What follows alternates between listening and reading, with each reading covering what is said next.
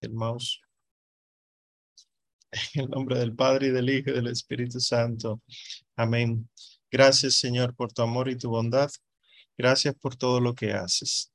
Bendícenos que esta clase sea fructífera, que podamos aprender las cosas santas y reconocer las no santas para enfrentar esas y quedarnos con las primeras. Madre Santísima, Señora y dulzura nuestra, hermosa Reina del cielo, acoge nuestras súplicas y danos siempre, por tu ser la Madre de la Misericordia, la oportunidad de disfrutar de la misericordia de Dios, que no nos engrandezcamos nosotros, sino que nos humillemos cada día más para que sea Dios el engrandecido en nosotros. Lo pedimos por nuestro Señor Jesucristo, que vive y reina por los siglos de los siglos. Amén. Creo en Dios Padre Todopoderoso, Creador del cielo y de la tierra. Creo en Jesucristo, su único Hijo, nuestro Señor, que fue concebido por obra y gracia del Espíritu Santo. Nació de Santa María Virgen, padeció bajo el poder de Poncio Pilato, fue crucificado, muerto y sepultado, descendió a los infiernos, al tercer día resucitó de entre los muertos, subió a los cielos y está sentado a la derecha de Dios Padre Todopoderoso desde allí ha de venir a juzgar a vivos y muertos. Creo en el Espíritu Santo, la Santa Iglesia Católica, la comunión de los santos, el perdón de los pecados, la resurrección de la carne y la vida eterna. Amén. Todos los santos de Dios rueguen por nosotros. Bien, bueno, pues, ¿verdad? Esta interesante clase sigue su curso, ya casi llegamos al final, pero quiero detenerme porque eh, como vimos la clase anterior, que fue el aula abierta, bien intenso todo con el hereje Lutero y el luteranismo, pues quizá alguno haya perdido el contexto histórico en el que estamos, ¿verdad? Entonces, ¿por dónde vamos? Eh, yo eh, espero que recuerden, si no, pues para esto es esta diapositiva, que estamos en lo que el Renacimiento llamó el 480, ¿verdad? El Renacimiento en teoría empieza en 1350 y el, el, el siglo XV fue el 480 por, por, por 1400 y el 580, bueno, pues sigue con lo que es el siglo XVI. Pues en 1475 es que nace Miguel Ángel Bonarotti, Michelangelo, y en 1479 nace Santo Tomás Moro. La, realidad, lamentablemente, es que lo que hemos visto con la historia, como la historia son acontecimientos específicos, nosotros perdemos de perspectiva normalmente, perdemos de, de la visión que todo está ocurriendo al mismo tiempo. Que mientras ocurría el renacimiento en Florencia, en otras partes del mundo no había renacimiento y el mundo entero no era renacentista sino que mientras nacía Miguel Ángel Buonarroti, pues en Inglaterra nacía Santo Tomás Moro solamente cuatro años después. Y en 1483, pues nace Rafael Sanzio, el, Rafael, ¿verdad?, del Renacimiento. Sin embargo, dos años después del nacimiento de Rafael, en Inglaterra es que ocurre, no sé si recuerdan, la Guerra de las Dos Rosas la rosa blanca y la, rosa roja, que están eh, peleando, la casa de Lancaster y la casa de York, y que luego entonces termina todo esto desapareciendo y eh, creándose la dinastía Tudor o Tudor. Pues esa es la dinastía que empieza a reinar en Inglaterra, mientras en Florencia ocurrían estos acontecimientos humanísticos y también del arte. ¿Verdad? Con los papas. Miren que ahí ese es el periodo de Sixto IV, el, el papa de la capilla Sistina, Inocencio VIII. Y en 1492, que uno, el, el americano, piensa en el descubrimiento de América, pero no olviden cuando hablamos de la corona española, de los nuevos monarcas, ¿verdad? No olviden que justamente en ese año antes de, zarpar hacia acá Cristóbal Colón, era el año en que se expulsaban a los maometanos moros de, de Granada, se reconquista Granada y eh, estos acontecimientos ocurren casi simultáneamente. La reina de Castilla, pues Isabel, ¿verdad? Eh, fallece en 1504 y para 1508 es que Miguel Ángel empieza a pintar la capilla Sixtina. Dura de 1508 a 1512 por petición de Julio II. La capilla Sixtina la manda a construir Sixto IV, pero Julio II manda a decorarla por dentro con frescos, ¿verdad? Pintura sobre yeso húmedo, por eso se llama fresco. Y dura eh, todo ese tiempo, de 1508 a 1512, en el proceso de pintar la capilla Sistina. En tiempos del, Papa, perdón, León X, es cuando Martín Lutero clava las 95 tesis en la puerta de la capilla del castillo en Wittenberg. El, esos acontecimientos que vimos la semana pasada, pues vemos que están alrededor de, los acontecimientos italianos, pero también van ocurriendo cosas en Inglaterra y en otras partes del imperio. Por ejemplo, en 1520 es que es electo como emperador del Sacro Imperio Romano Germánico Carlos V, Carlos I de España, V de Alemania, y en esa misma fecha es que Johann Eck enfrenta a Martín Lutero en Leipzig y eh, eh, expone a Lutero. Es decir, Lutero empieza a confesar públicamente su herejía, es descubierto y es recién elegido Carlos V como emperador del Sacro Imperio Romano Germánico. En 1521 es que ocurre la dieta de Worms. Recuerden que las dietas eran reuniones, asambleas deliberativas. Esta fue en, Worms y es la que cuando Lutero no quiere asumir lo decidido, que manda a la desobediencia, pues es la época también donde ocurre la revuelta campesina que nosotros vimos. O sea, un recién electo, Carlos V, tiene a los pocos años, en 1500 24, la revuelta en su imperio y él decide entonces tomar las cartas en el asunto y convoca las otras dietas. La dieta de Espira en 1529, que recordamos es la dieta en la que los herejes luteranos pues ya no se llaman luteranos o no se llaman así católicos, sino que empiezan a llamarse protestantes por haber ellos protestado y en 1530 la otra dieta que mencionamos, la dieta de Augsburgo, donde también allá en Augsburgo se hizo la confesión.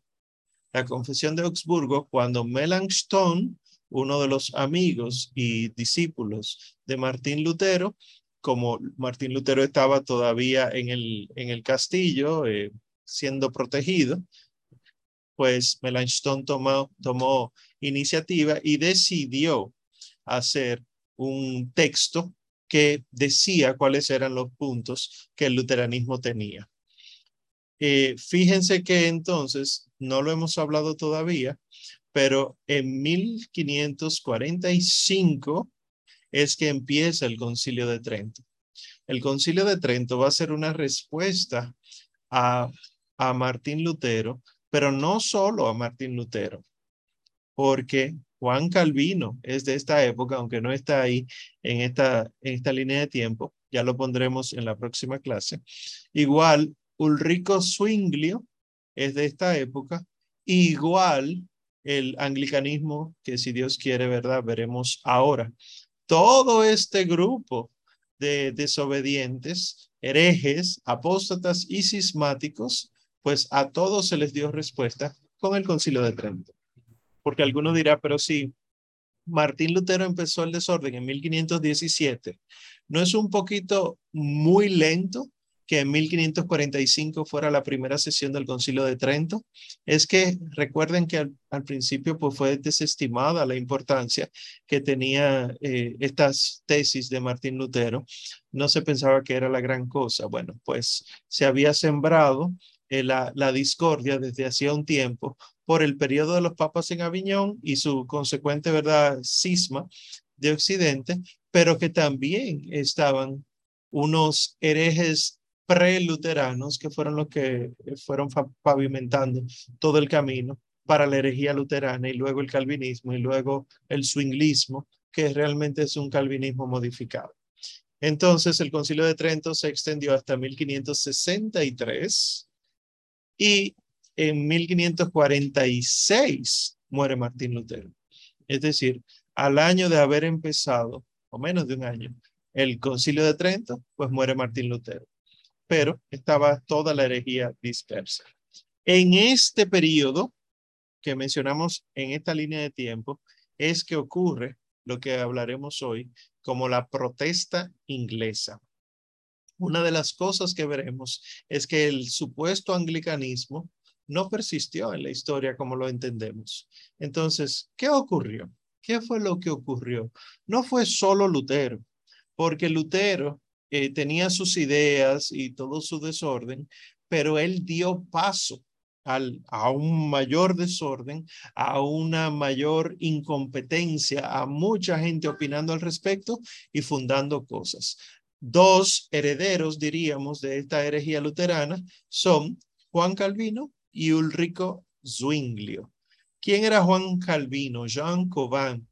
Juan Calvino es de esta época, siglo XVI, él nació en 1509 en Noyon, Francia.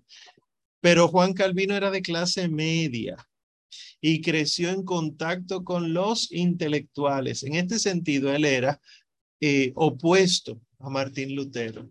Justamente antes de clase estábamos comentando cómo este Martín Lutero vulgar, este Martín Lutero campesino, quizá no hubiera atraído la atención de la clase media y la clase alta, sino de la clase baja. Bueno, pues Juan Calvino atrajo la atención de la clase media y de lo que ahora conocemos como clase eh, alta baja.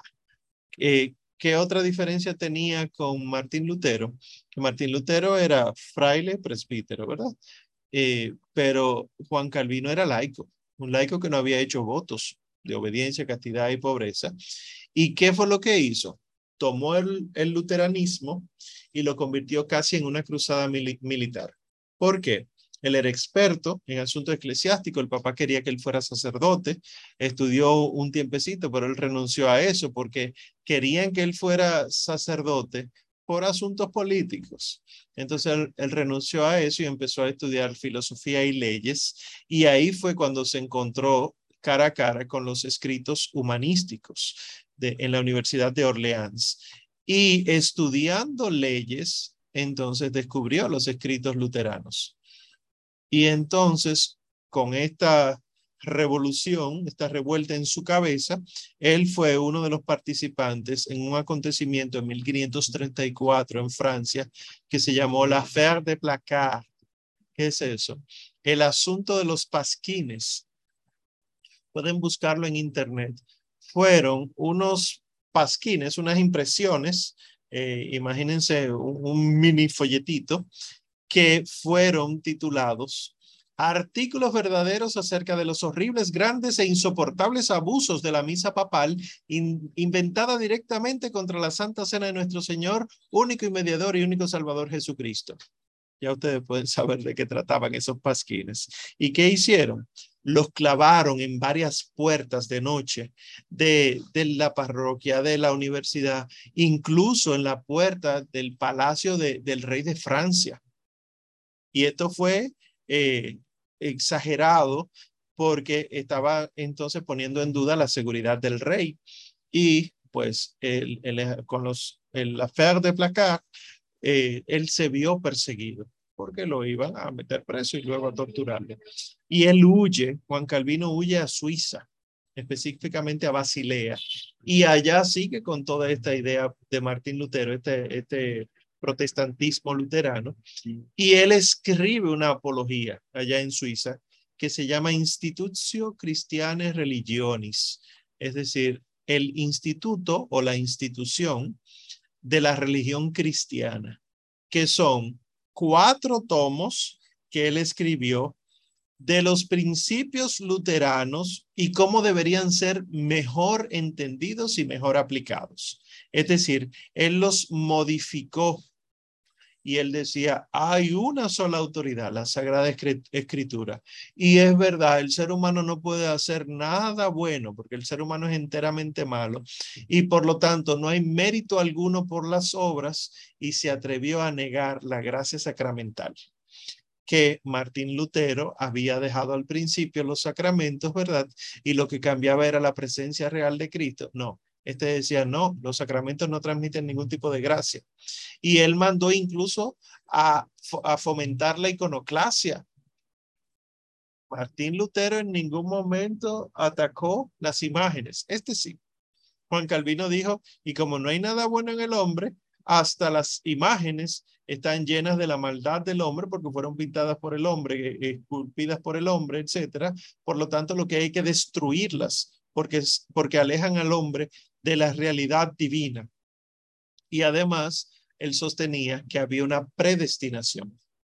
Es decir, había hombres que Dios había creado para salvarlos y había hombres que Dios había creado para condenarlos.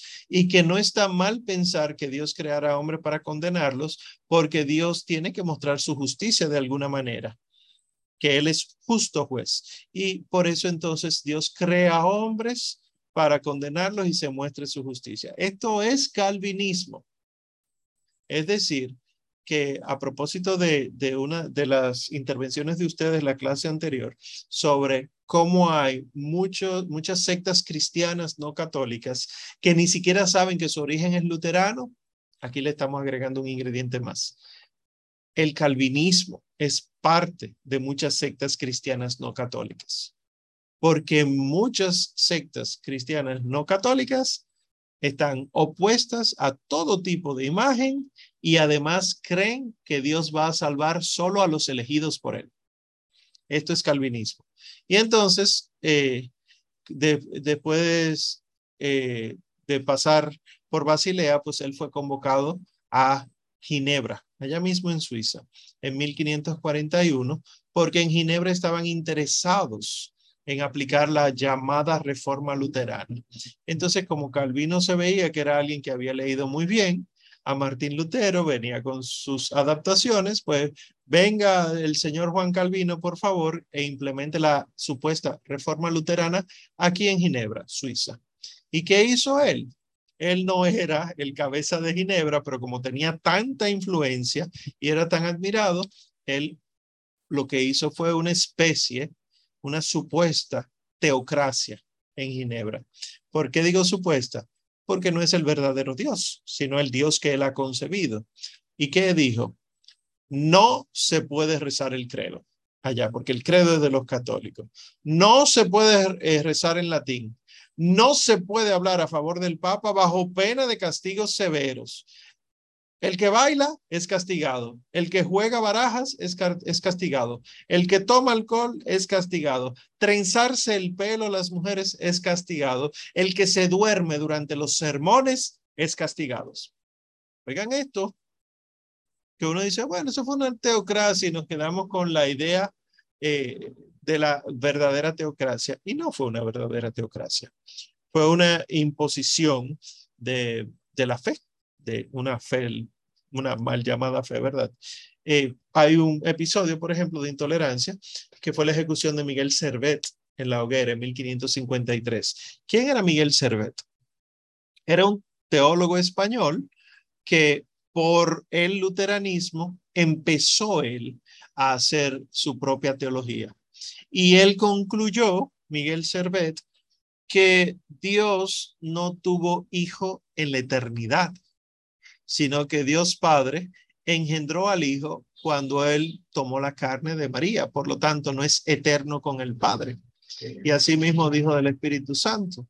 Por lo tanto, Dios es único y solitario. Y eso es lo que se llama el unitarismo en teología. Unitarismo lo que quiere decir que esa persona o grupo de personas cree en un Dios solitario. ¿Por qué digo único y solitario? Porque nosotros creemos en un Dios único también, pero no solitario, sino trino. Uno y trino, pues este es uno y solitario. Y obviamente eso es una teología antitrinitaria. Nosotros somos trinitarios, pero Miguel Cervece incluso eh, nos llamó a los que somos trinitarios triteístas.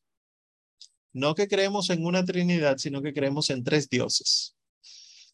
Y bueno, como Juan Calvino sí era trinitario, es decir, creía en la Santísima Trinidad, pues eh, tenía este sistema despótico allá en Ginebra, pues eh, Miguel Servet llegó a criticar la institución de Calvino y lo mandó a matar.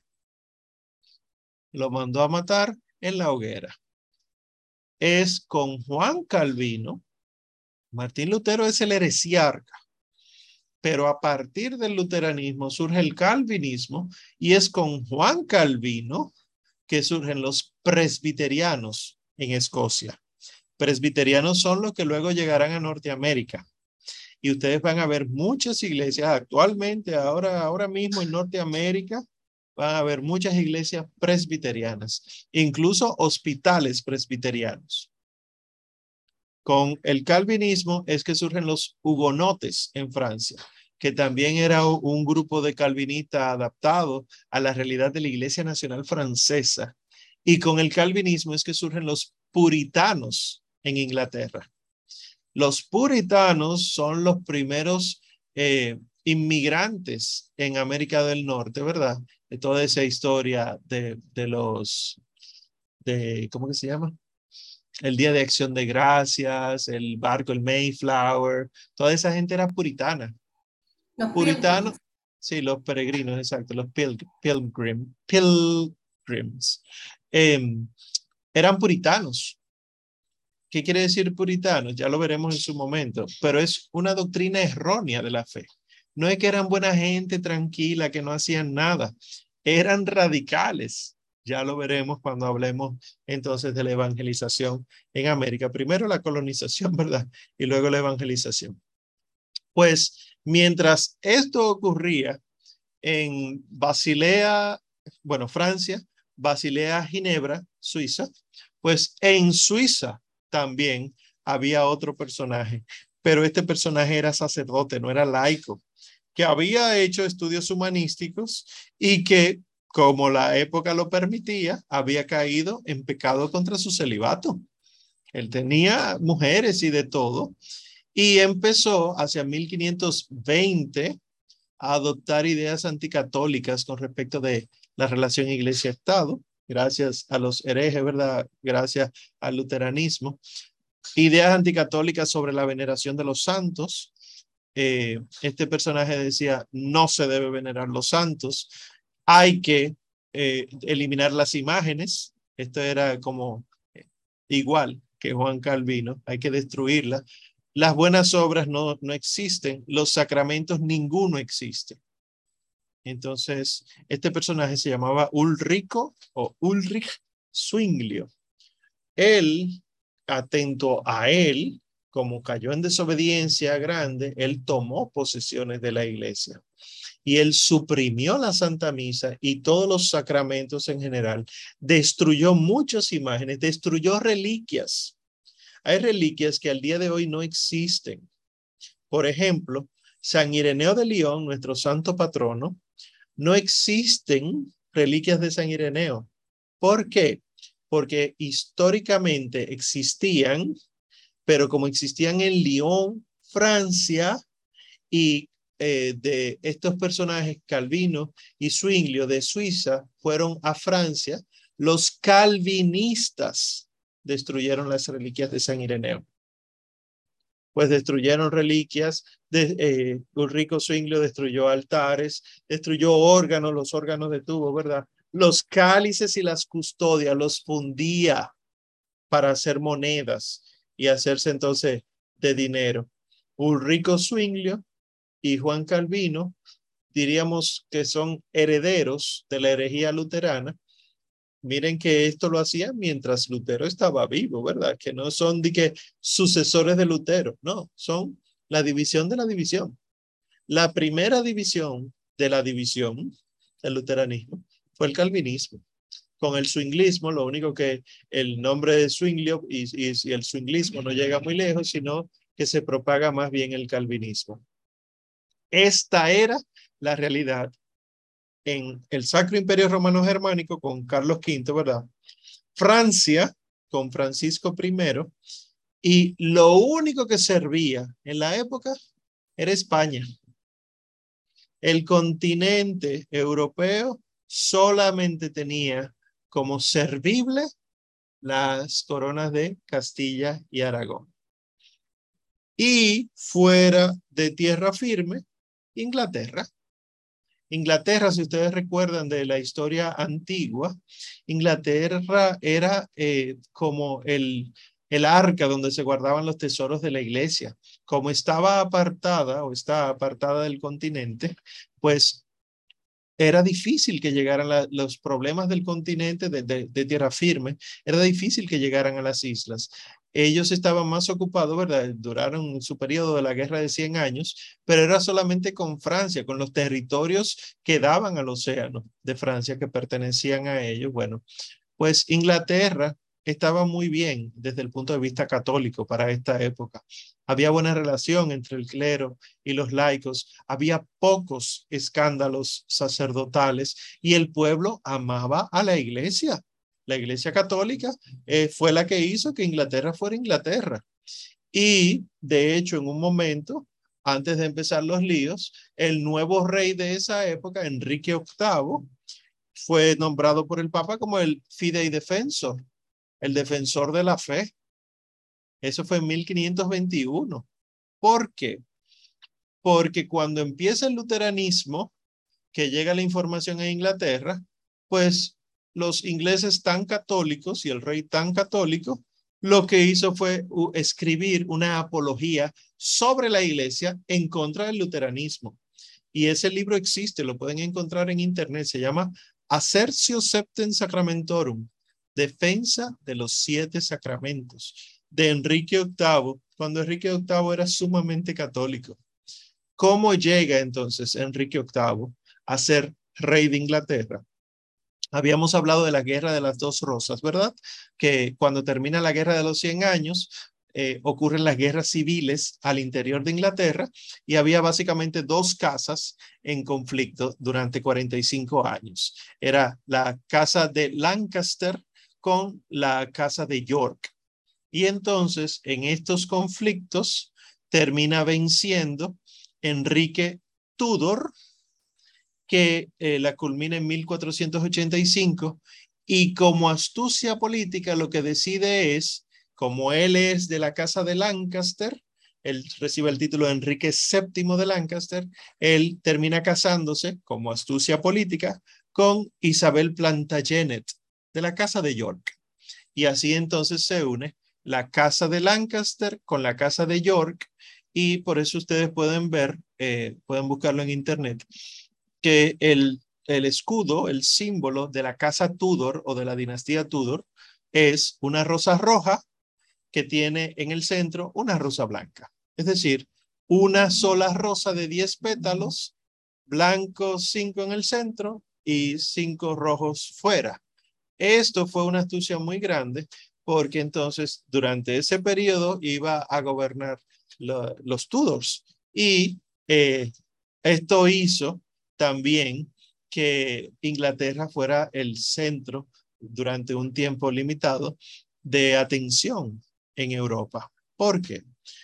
Porque entonces Enrique VII con Isabel de York tienen un hijo. Este hijo se llama Arturo. Y como la única que estaba bien ubicada era España, ¿qué hacemos con Arturo? Vamos a mandarlo a casarse con una de las sucesoras al trono de España. Entiéndase, Catalina de Aragón. Y entonces Arturo, de 15 añitos, 14 añitos, fue, eh, se arregló el matrimonio para que él pudiera casarse con Catalina de Aragón lo único que Enrique, cuando se casa, pues a lo poco, al poco tiempo se muere. Y entonces él estando eh, ella, perdón, Catalina de Aragón, eh, queda viuda.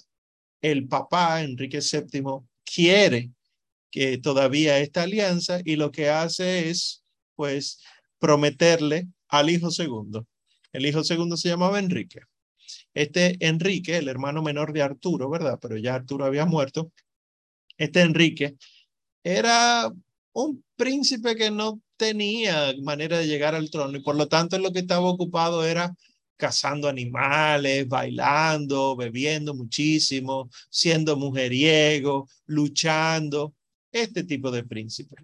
Cuando muere su hermano, que entonces le toca a Enrique eh, desposarse con Catalina de Aragón, pues empiezan los conflictos. Al principio el matrimonio era tranquilo, pero ¿por qué empiezan los conflictos? Porque él no estaba en eso y le tocaba entonces desposarse con su, la que fue su cuñada, ¿verdad? Catalina.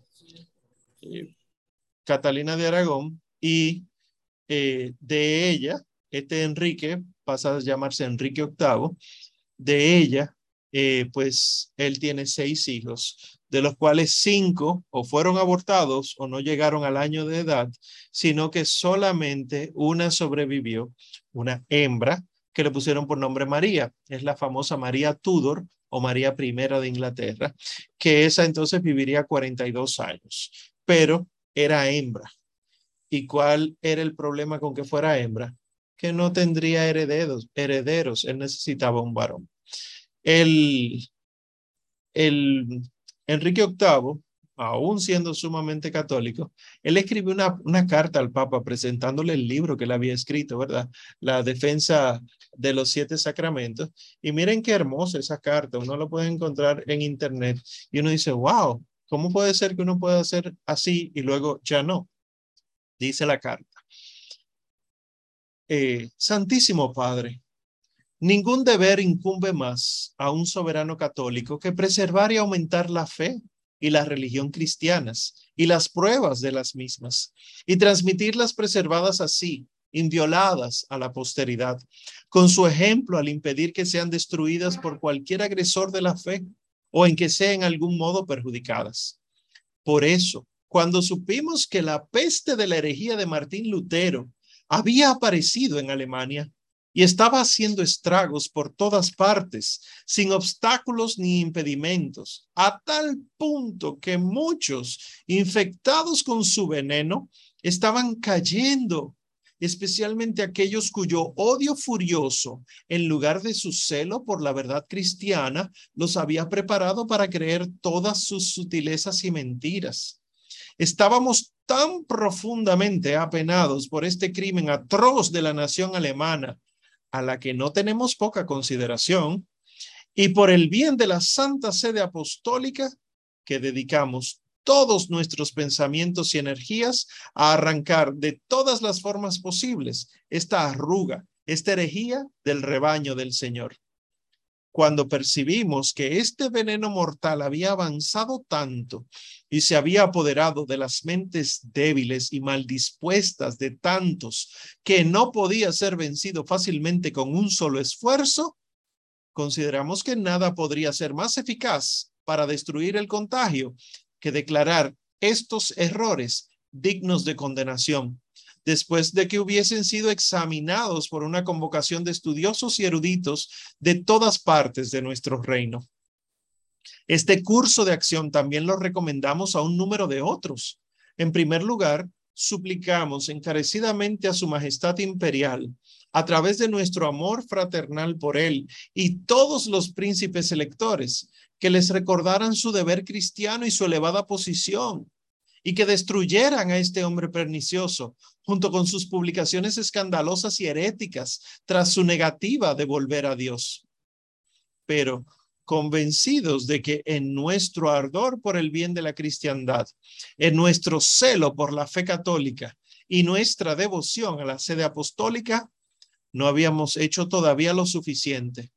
Determinamos mostrar con nuestros propios escritos nuestra actitud hacia Lutero y nuestra opinión de sus viles libros, para manifestar más abiertamente a todo el mundo que siempre defenderemos y apoyaremos a la Santa Iglesia Romana, no solo por la fuerza de las armas, sino por los recursos de nuestra inteligencia y nuestros servicios como cristianos. Por eso hemos pensado que este primer intento de nuestra modesta capacidad y conocimiento no podía dedicarse más dignamente que a vuestra santidad, tanto en señal de nuestra filial reverencia como en reconocimiento de vuestra cuidadosa solicitud por el bien de la cristiandad. Nos sentimos seguros de que nuestras primicias engrandecerán en valor si son aprobadas por el sano juicio de vuestra bienaventuranza. Que tenga una vida larga y feliz. Desde nuestro Palacio Real de Greenwich, el 21 de mayo de 1521, el más devoto y humilde hijo de su santidad, Enrique, por la gracia de Dios, rey de Inglaterra y Francia y señor de Irlanda. Miren qué interesante la actitud de Enrique VIII. Él era no solo católico, sino un católico comprometido, que escribió esta apología, que escribió el libro y se la dedicó al Papa y le escribió al Papa. Y el Papa entonces como respuesta a esto, por el caos que se estaba viviendo, ¿verdad? Eh, decidió llamarlo a él defensor de la fe.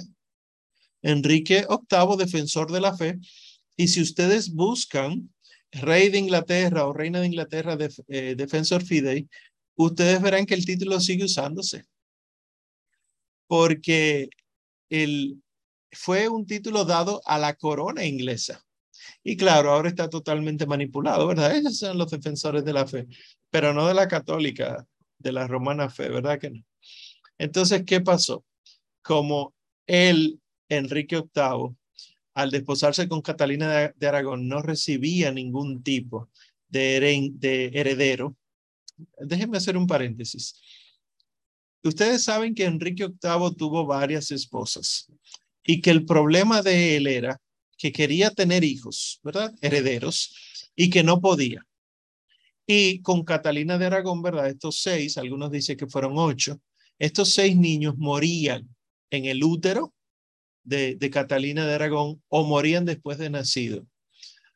Al día de hoy se han hecho estudios y se ha podido concluir que la culpa de esto no era de Catalina de Aragón, era de Enrique VIII. Obviamente no se iba a reconocer en la época, ni tampoco él lo hubiera reconocido. Que muy probablemente él tenía un defecto en un gen que terminaba con, con lo que todavía nosotros conocemos. Eh, por ejemplo, la hemofilia.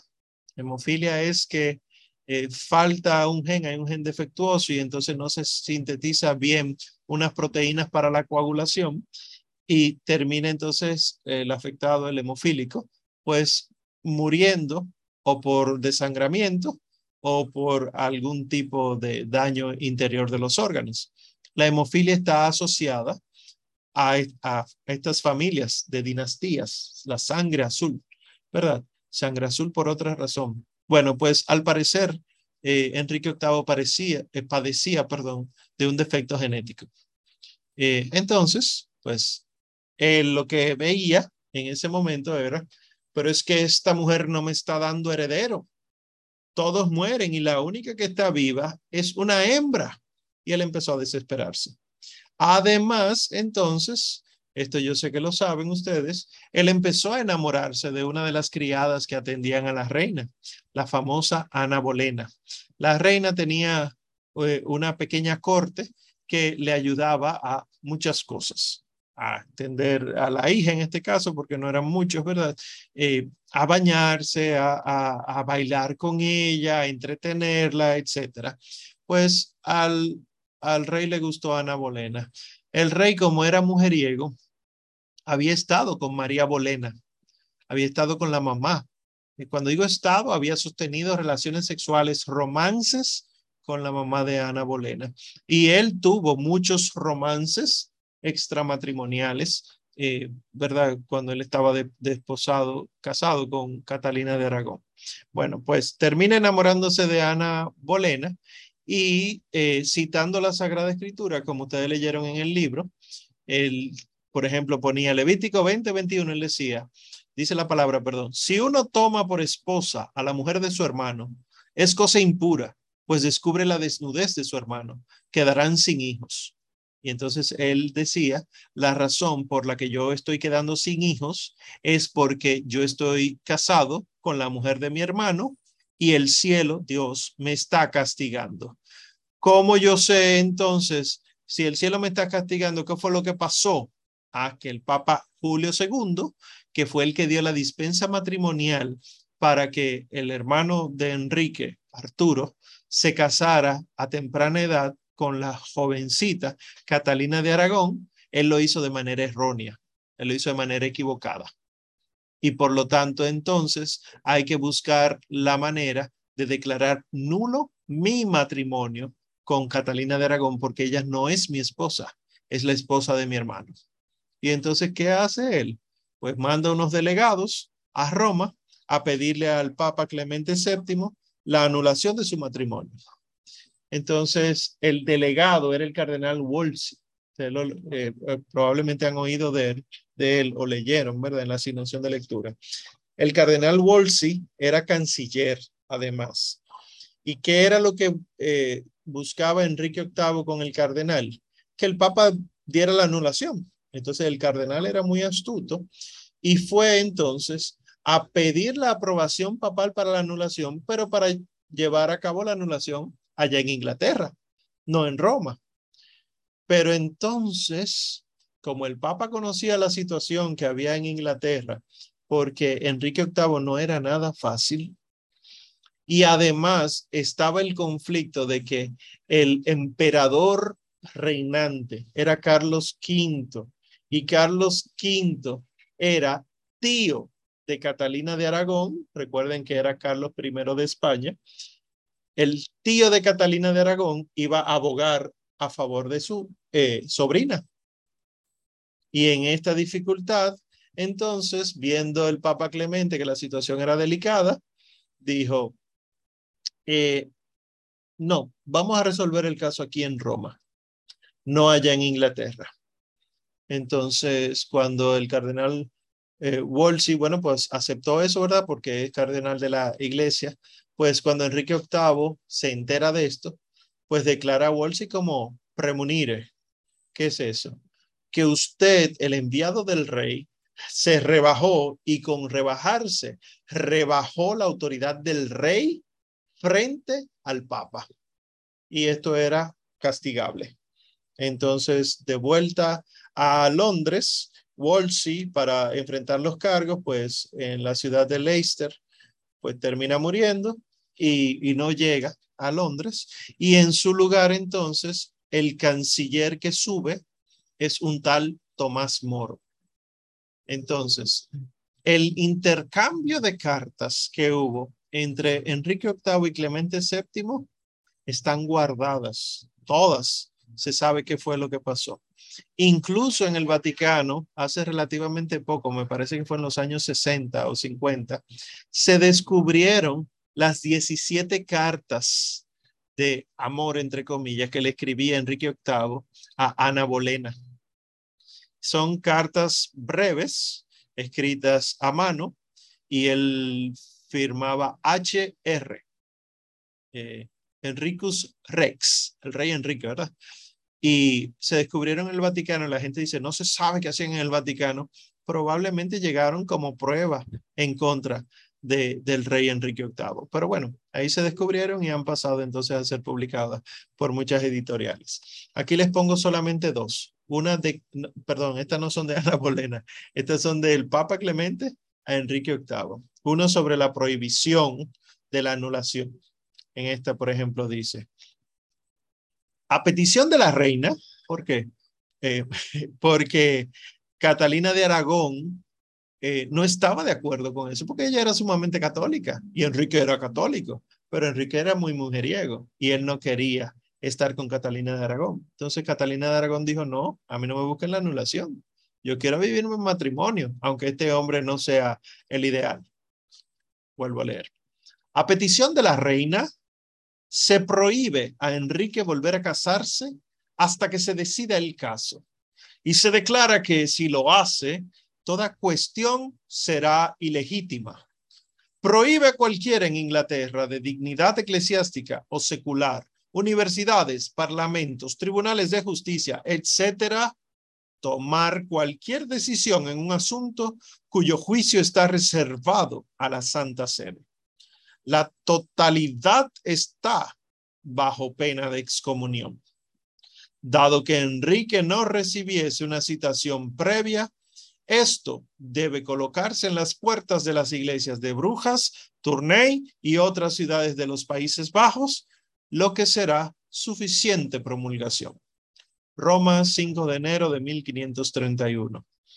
Fíjense que en esta cosita tan breve, en esta prohibición que se le hacía a Enrique VIII eh, casarse mientras no se resolviera el asunto, se dice que cualquier decisión que se tomase que no fuera la Santa Sede era suficiente para caer en excomunión, excomulgados. Luego ustedes saben por la historia que termina entonces casándose Enrique VIII con Ana Bolena y por lo tanto excomulgado. Y aquí la segunda entonces del Papa Clemente al rey Enrique VIII. Son unas enumeraciones a una respuesta porque en el intercambio de cartas, pues Enrique VIII hacía unas preguntas y el Papa Clemente pues las respondía. Y Enrique VIII se mostraba muy molesto en las cartas. Y aquí entonces el Papa le va respondiendo. Primero, que el Papa interpreta las airadas cartas del rey escritas a sugerencia de, lo, de otros y melior en parte, como lo mejor, ¿verdad? Que aunque el rey esté hablando alterado, vamos a asumir lo mejor. Segundo, que no despreció las peticiones de los reyes de Francia e Inglaterra o de los nobles y súbditos de estos últimos, sino que dio tal respuesta en la que si la hubieran leído deberían haber consentido. O sea, si hubieran leído la carta, hubieran estado de acuerdo con el Papa. Pero como no la leyeron por asuntos políticos, entonces están de acuerdo en otra cosa. Tercero, que no seguía tanto por los dictados del emperador como el rey lo acusa injustamente, como se desprende de las quejas que le hacen el emperador y el rey, que cuando el rey hubo procurado por sus agentes preche et prezio suscripciones de doctores y eruditos con gran perjuicio de la sede apostólica, no castigó a los autores de ellas como podía haberlo hecho y fue instado a hacerlo por embajadores imperiales, pero otorgó un breve a los embajadores ingleses, permitiendo que dichos doctores y maestros expresaran sus opiniones. Ahí está diciendo que la Santa Sede fue indulgente. Cuarto, que después de la apelación de la reina y la inhibición de los legados para seguir adelante, cuando el emperador en Bolonia y los oradores de la reina instaron a que se procediera con la causa en Roma y nadie apareció en nombre del rey, cuando el papa podría haber procedido contra él como contumax, contumaz, ¿verdad? Retrasó la sentencia en modo alguno conmovido de que el rey, sin tener en cuenta al papa, hubiera hecho tales preparativos que si la causa se encomendaba a Inglaterra, se debería decidir por estas suscripciones frívolas e inauténticas. Es decir, tan buena ha sido la Santa Sede que habiendo podido fallar en contra del rey, decidió poner una pausa porque el rey no apareció. Quinto, en cuanto a la queja del rey de que el Papa había llamado a los legados antes de decidir la causa, admite que es así porque es privilegio peculiar de la Santa Sede referirse a sí misma todas las causas que en cualquier provincia no pueden ser efectivamente resueltas. Y así instruyó a Campeggio. Este es un, cardenal legado que se encargó de tomar las cartas en el asunto, ¿verdad? El, aquí lo que está diciendo la Santa Sede es que la Santa Sede tiene la autoridad de decir, es aquí en Roma que se va a resolver el asunto. Sexto, la ley establecida por el rey, que toda controversia debe terminarse donde se originó, está sujeta a muchas limitaciones y excepciones, de las cuales basta la instada por el abogado de la reina. Ni debe el rey considerar ningún mal para sí mismo que la sede apostólica permitió que su alegato fuera considerado suficiente, que Inglaterra era un lugar sospechoso, ya que el rey era su oponente, y en cuanto a los privilegios del reino, el Papa no quiere violarlos, con tal de que puedan ser preservados sin escándalos para la Iglesia Católica, que debe ser preferida a toda ley. Esta es la razón por la que el rey desea tanto saber por qué el Papa se abocó a sí mismo a la causa. Y en todo esto llama a Dios por testigo de que nunca se ha desviado del camino de la justicia y siempre ha tenido a Dios ante sus ojos sin importarle las quejas de ninguna parte. La Santa Sede hizo lo que tenía que hacer por justicia divina. Y séptimo, por tanto, ruega a su majestad dejando a un lado el consejo de aquellos cuyas conciencias están cauterizadas, que consulte solo su mejor naturaleza. Es decir, entre paréntesis, recuerde que usted es católico y que usted puede en el discernimiento darse cuenta que lo está haciendo mal. Que consulte solo a su mejor naturaleza y recordando su título de defensor de la fe, arregle pacíficamente esta causa o consiente en el juicio de la Santa Sede, porque si surgen escándalos y calamidades, deben ser imputados a los que han sido autores de este mal. Fíjense que la situación no era tan sencilla. Qué bueno que había, ¿verdad? Un papa con, esta, esta voluntad, este ímpetu, de, ímpetu, perdón, de enfrentar la situación de esta manera, porque no es cualquier cosa que está pasando y la Santa Sede entonces tenía miedo de que ocurriera algún tipo de herejía, apostasía y cisma, y más con los antecedentes de Martín Lutero. Entonces, ¿qué pasó? Como murió el cardenal y eh, el Wesley, ¿verdad? Las relaciones se tensaron aún más entre la Inglaterra y Roma. Enrique VIII quería resolver su situación, pero como él quería. Y entonces, ¿qué hizo? A un amigo que él tenía desde toda la infancia, Tomás Moro, pues lo puso como canciller. Pero fue un movimiento político, porque Tomás Moro era sumamente católico. Y que un católico de ese tamaño fuera promovido a canciller del rey, entonces decía Enrique VIII, esto es una movida maestra porque Roma pensará que nosotros no queremos nada malo, sino que lo que queremos es solo defender la fe católica y así entonces podrá consentir a lo que pedimos. Santo Tomás Moro entonces fue elevado a canciller y ayudó en la reforma de la Iglesia de Inglaterra, es decir, que los monasterios, etcétera, ¿verdad? Por lo que había ocurrido durante las guerras de los 100 años y, y la guerra civil pero nunca Santo Tomás Moro tocó el tema de la, de la nulidad con el rey, nunca. Él se mantenía callado. Entonces, cuando el arzobispo de Canterbury fallece, William Warham, el rey Enrique puso a un arzobispo nuevo que se llamaba Thomas Cranmer, que resulta que era el confesor personal de Ana Bolena y era luterano. Eso fue un problema serio.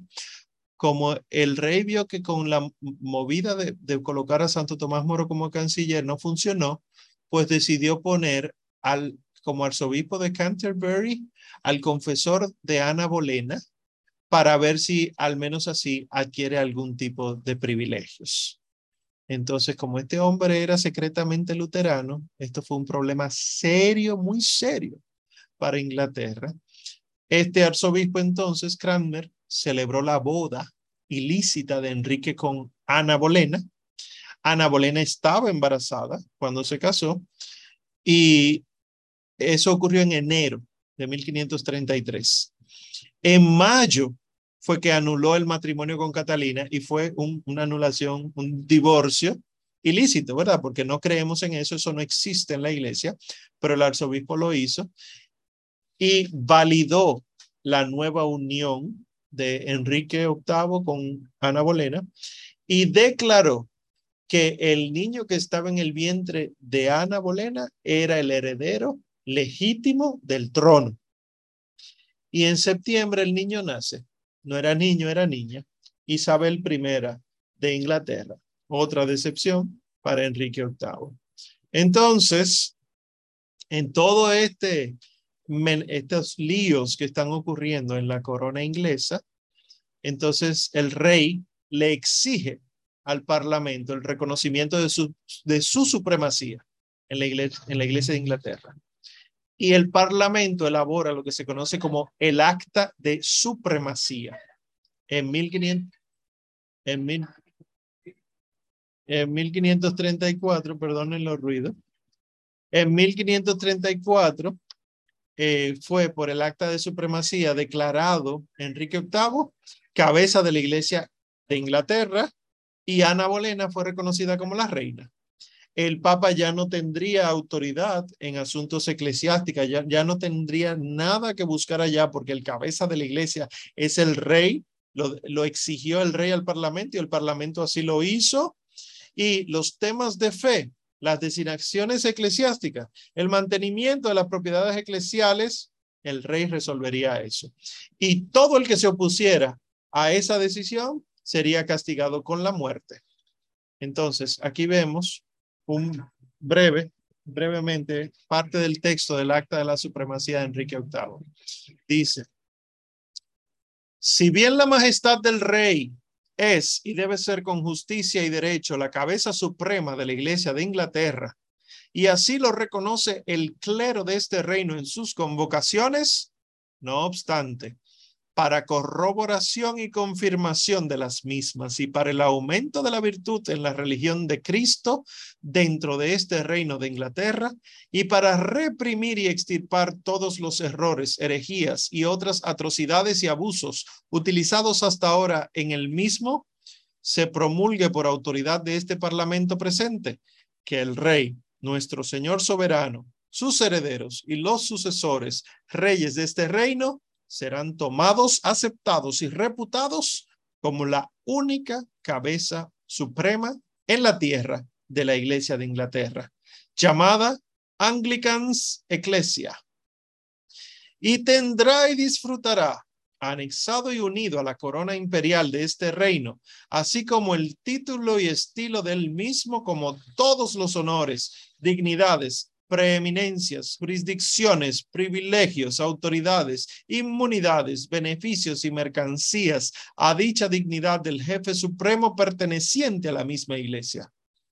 Y que nuestro dicho Señor soberano, sus herederos y sucesores, reyes de este reino, tendrán pleno poder y autoridad de vez en cuando para visitar, reprimir, reparar, registrar, ordenar, corregir, restringir y enmendar todos esos errores, herejías, abusos, ofensas, desprecios y crímenes, cualesquiera que sean, que por cualquier forma de autoridad espiritual o jurisdicción deban o puedan legalmente ser reformados, reprimidos, ordenados, reparados, corregidos, restringidos o enmendados sobre todo para el agrado de Dios Todopoderoso, el aumento de la virtud en la religión de Cristo y para la conservación de la paz, la unidad y la tranquilidad de este reino.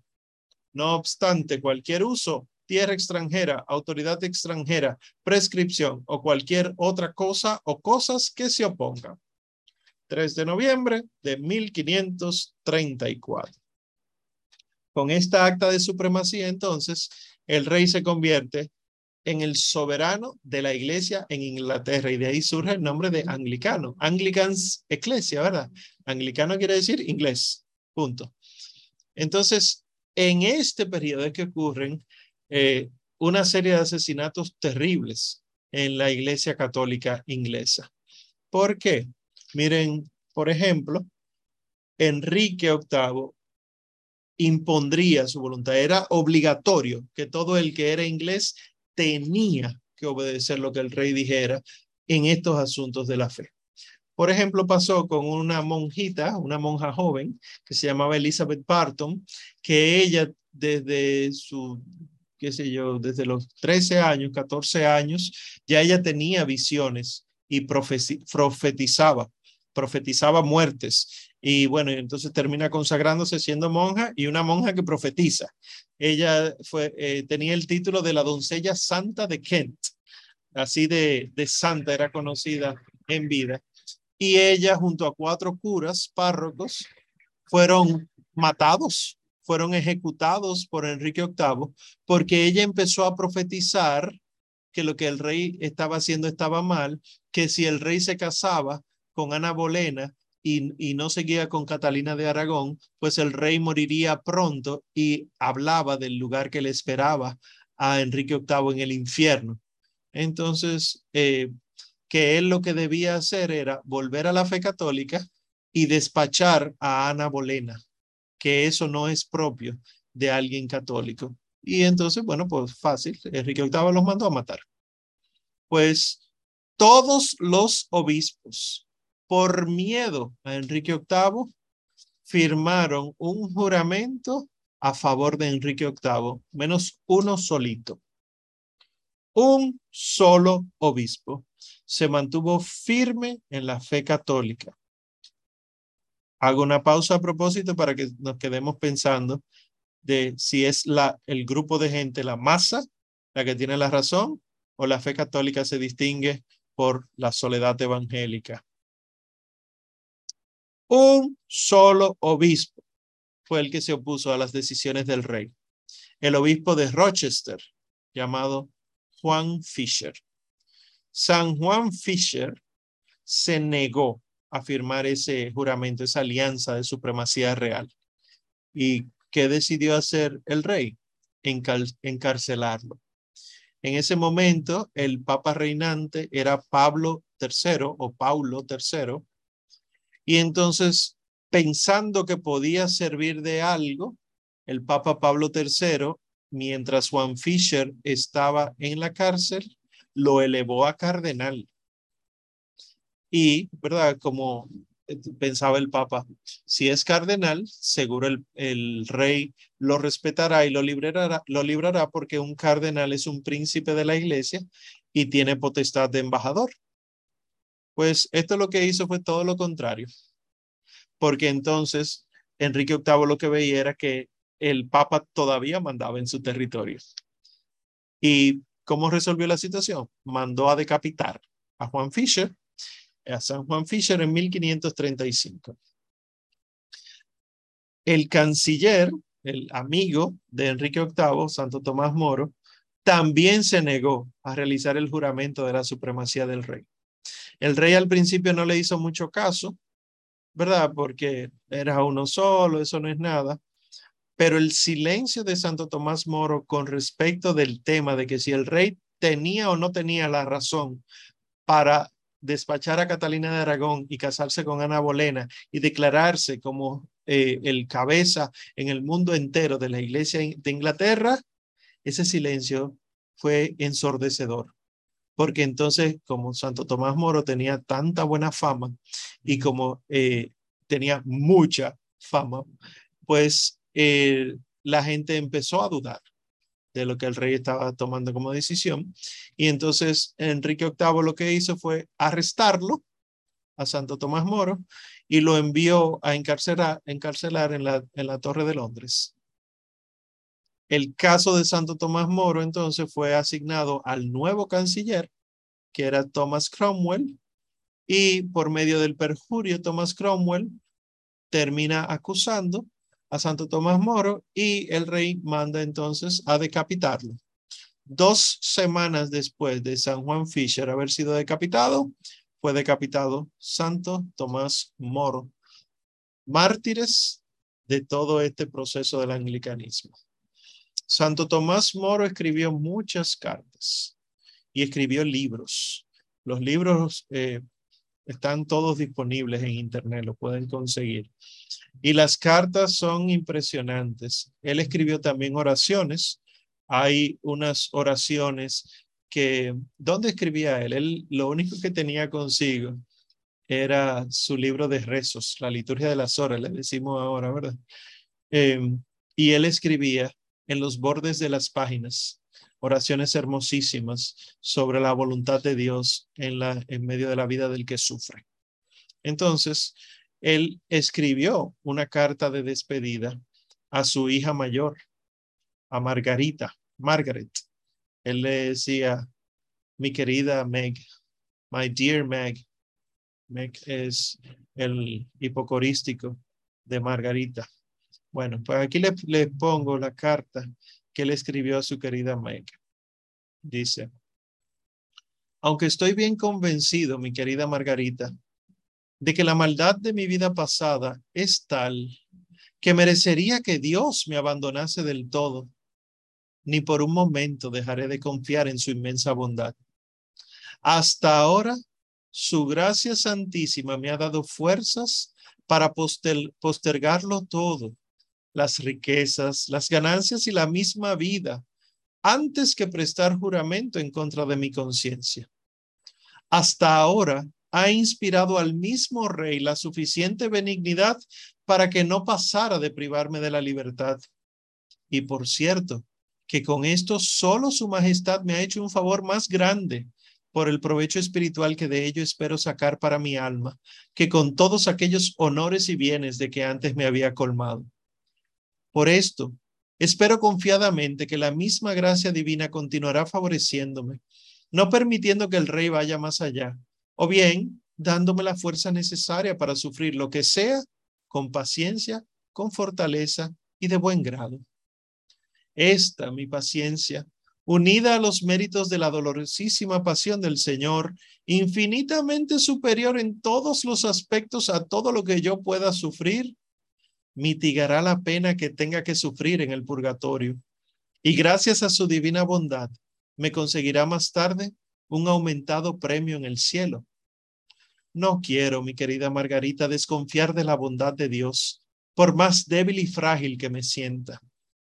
Más aún, si a causa del terror y el espanto viera que estoy ya a punto de ceder, me acordaré de San Pedro, cuando por su poca fe empezaba a hundirse por un solo golpe de viento y haré lo que él hizo. Gritaré a Cristo, Señor, sálvame.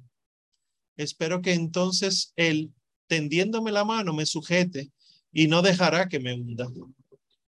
Y si permitiera que mi semejanza con Pedro fuera aún más allá, de tal modo que llegara a la caída total y a jurar y perjurar lo que Dios, por su misericordia, aparte lejos de mí y haga que una tal caída redunde más bien en perjuicio que en provecho mío, aún en este caso, espero que el Señor me dirija, como a Pedro, una mirada llena de misericordia y me levante de nuevo para que vuelva a salir en defensa de la verdad y descargue así mi conciencia y soporte con fortaleza el castigo y la vergüenza de mi anterior negación.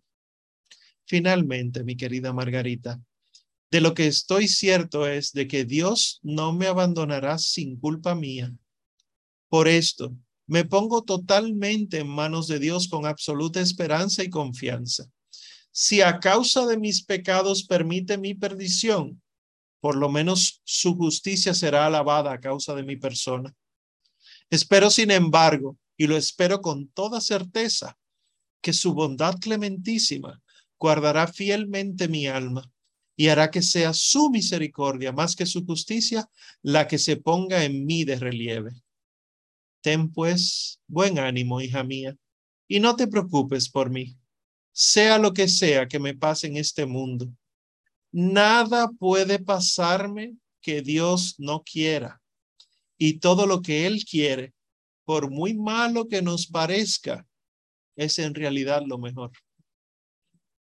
Eso escribió él a su hija Meg desde la cárcel.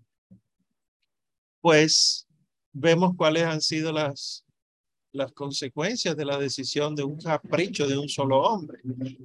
Esto no se quedó ahí con la muerte de San Juan Fisher y Santo Tomás Moro, sino que antes que San Juan Fisher y Santo Tomás Moro, hay otros que son santos de la iglesia, monjes cistercienses, que fueron los primeros en ser maltratados.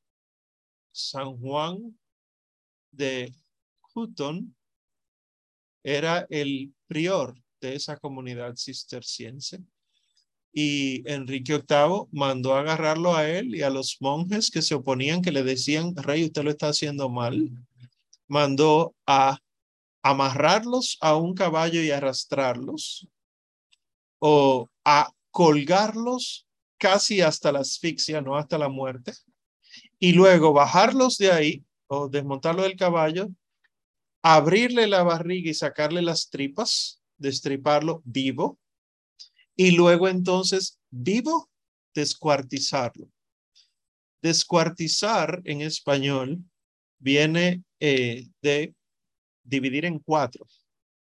Lo que se hacía era que se serruchaba la persona en cuatro, en cuatro partes, o se amarraban a cuatro caballos sus extremidades para que entonces fuera rota la persona. Esto pasaron estos hombres santos de allá de la Inglaterra de, de Enrique VIII. ¿Cuáles son los efectos de la separación de Inglaterra de Roma? Thomas Cromwell, el canciller nuevo, ¿verdad? Después de Santo Tomás Moro, se dio a la tarea de confiscar las propiedades monásticas para el rey. Como ya no es de la iglesia, sino que la iglesia es del rey y cerca de un tercio de las propiedades de Inglaterra eran de la iglesia, pues de ahí se sacaba muy buen dinero. Entonces se mandó a elaborar un acta de la disolución de los monasterios menores en 1535, con el cual se cerraron 318 casas de monasterios, se desplazaron más de 1500 religiosos y se confiscaron las joyas, las vajillas para el tesoro del rey. Como es lógico, en octubre de 1536 estalla una revuelta en York. Esta revuelta fue conocida como la peregrinación de la gracia. Fue así como una cruzada, es decir, la idea era que los fieles católicos, encabezados por los religiosos, por los, por, el clero no, porque ya el clero había firmado su juramento, se pudieran eh, levantar y quejarse y entonces llamar la atención. Pues esta revuelta, la peregrinación de la gracia, fue como respuesta sobre todo a los temas religiosos, ¿verdad? Pero también porque si el rey era el dueño de la tierra, entonces seguro iba a poner un nuevo impuesto y no vamos a pagar impuestos. Ana Bolena no era nada popular porque el confesor de Ana Bolena era luterano y Ana Bolena era luterana. Y a ella el pueblo la tenía como sospechosa de protestantismo en Inglaterra.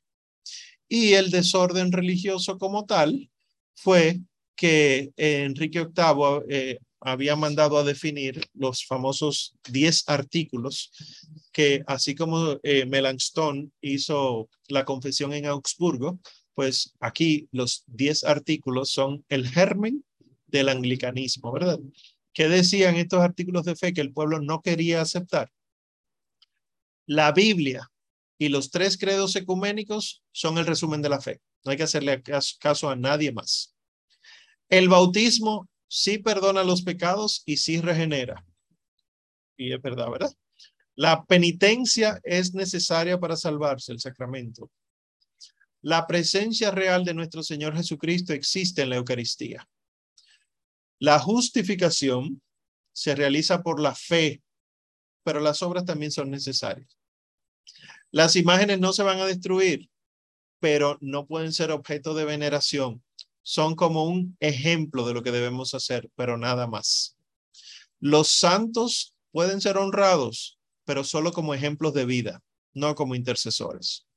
Se permite orarle a los santos y se permite el uso de varios ritos, pero esos ritos no borran pecado, como la aspersión del, del agua bendita, la, la peregrinación eh, el día de la Candelaria, etcétera. Se permite rezar por los difuntos, pero la existencia del purgatorio es cuestionable. Está prohibido creer en el purgatorio porque no tiene base escriturística. Estos diez artículos, como ustedes ven, son una mezcla de lo católico con el luteranismo. Y esto al pueblo no le gustó. Entonces, ¿qué hizo Enrique VIII? Cuando estos 40 mil hombres armados en Lincolnshire y en Yorkshire eh, estuvieron enfrentando al rey y a los secuaces del rey, a quien convocaron, a quien convocó el rey, perdón, fue el duque de Norfolk para que resolviera la situación y lo que hizo fue engañar al pueblo. Dijo, sí, sí, sí, cualquier parecido con la realidad, ¿verdad? Sí, sí, digan cuáles son sus peticiones, yo aquí las escribiré y se las llevaré al rey, y el rey sí los escuchará. Esto lo que hizo fue calmar a los revoltosos durante un tiempo, y cuando se calmaron entonces se aprovechó para buscar a los cabecillas y ejecutarlos. Y así entonces se apagó esa revuelta, la peregrinación de la gracia. Enrique VIII todavía se consideraba él mismo católico y él no quería que las ideas luteranas entraran en Inglaterra. En 1539, él pidió al Parlamento que los seis artículos que él había escrito los adoptara el Parlamento, que estas serían las principales enseñanzas de la Iglesia en Inglaterra. Estos artículos incluían que había que mantener la doctrina de la transustanciación, que había que mantener la comunión bajo una de las especies, que había que mantener la misa por los difuntos, que había que mantener el sacramento de la, de la penitencia y mantener los votos y el celibato para el clero. Incluso mandó a condenar una traducción que hiciera un luterano al inglés de la Biblia.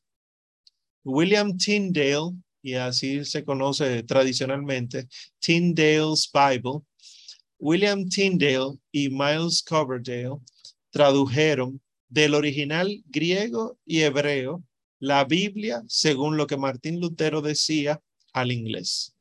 Entonces se prohibió esa Biblia y a los herejes, ellos dos se les condenó a morir en la hoguera.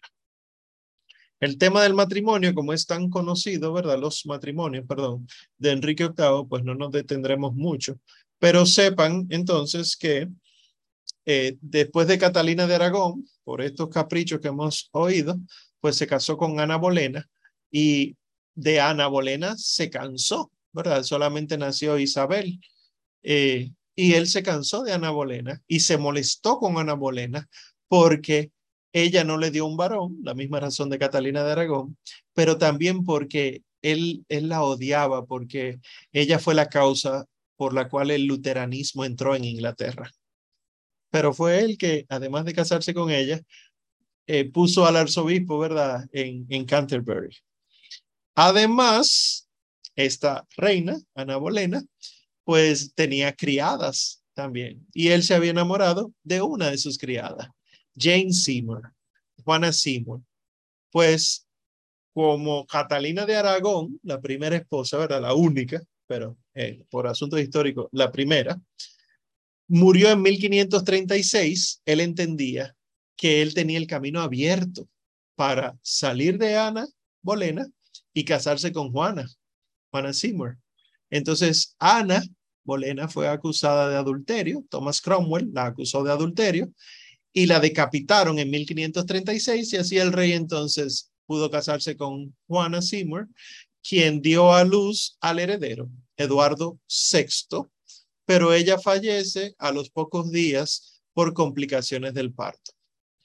Thomas Cromwell, entonces, el canciller, quiso unificar Inglaterra con Alemania y entonces arregló un matrimonio entre Enrique y la princesa alemana Ana de Cleveris. Esto Enrique no lo sabía, pero ya fue acordado el matrimonio.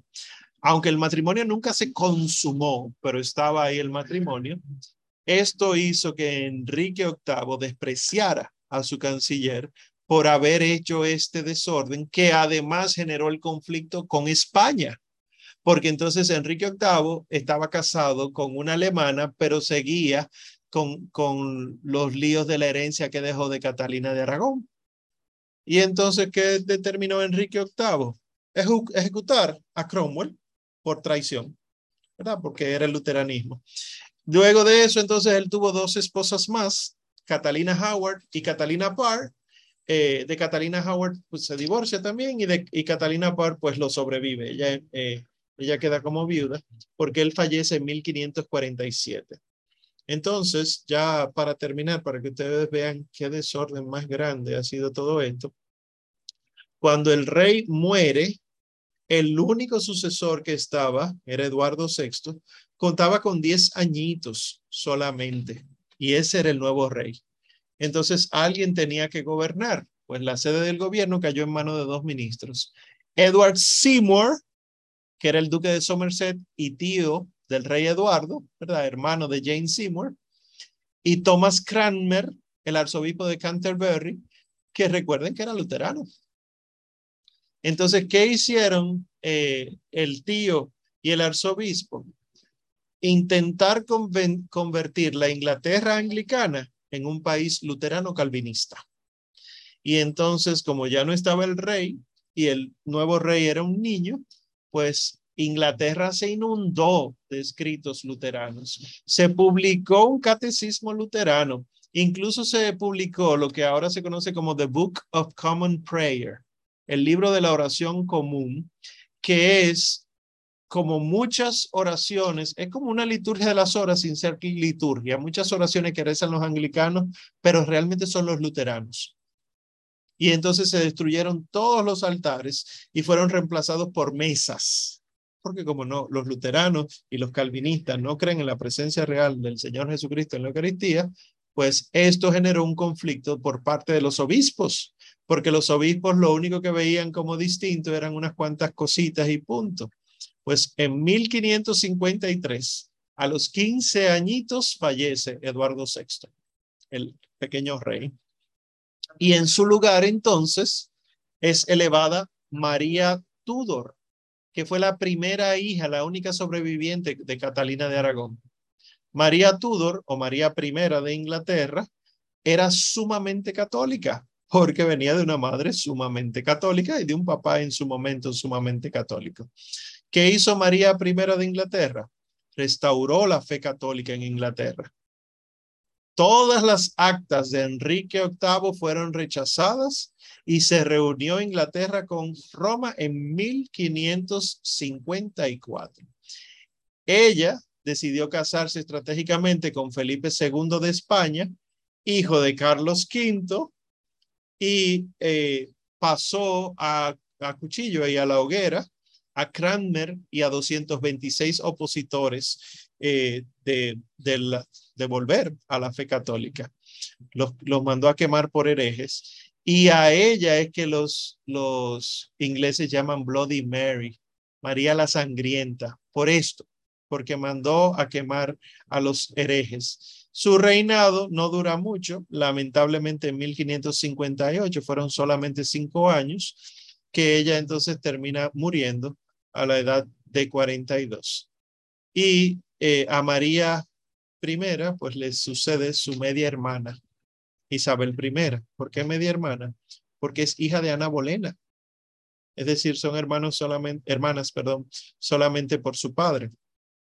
Y eh, como el matrimonio de Enrique VIII con Ana Bolena fue puesto en duda, fue anulado, entonces Isabel I no podía ser la descendiente legítima. Ya ustedes ven cuáles son los problemas de todas estas casas. ¿Y qué pasa? que una que sí pudiera ser legítima era María Estuardo o María Stuart de Escocia, pero como eh, ella, María Stuart, estaba más a favor de Francia y los ingleses no querían saber de Francia, entonces vamos a tolerar la ilegitimidad de Isabel I y vamos a coronarla a ella reina. Entonces, Isabel se hizo rodear de asesores que le ayudaran a completar la revolución protestante, es decir, que se instaurara el protestantismo en la Inglaterra anglicana. ¿Y cómo lo hizo? A ella le aconsejaron que lo hiciera sin hacer muchos cambios, o sea, que pareciera católico, porque la mayor parte de la gente todavía cree y piensa como católico. Entonces, que parezca católico, con las mismas costumbres, las mismas prácticas, pero le vamos a cambiar la doctrina, que de esto es que la gente no sabe.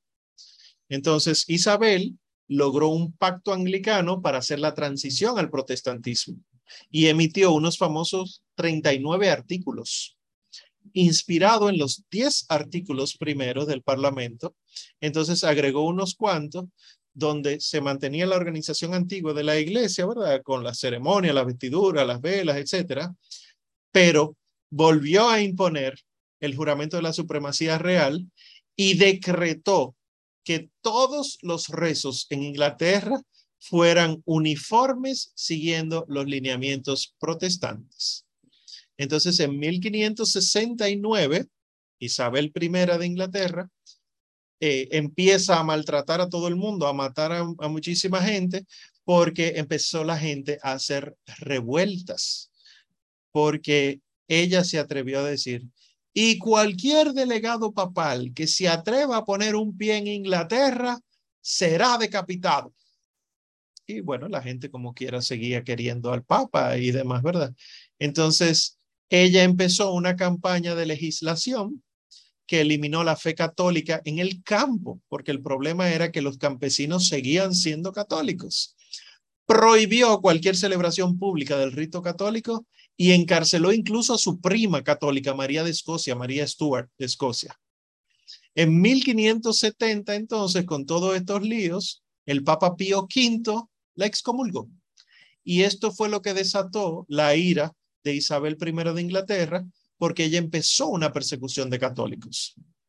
Y en esta persecución, el Parlamento decretó como traición que cualquier documento papal fuese publicado en Inglaterra o que incluso cualquier individuo inglés se reconciliase con Roma. Eso es traición.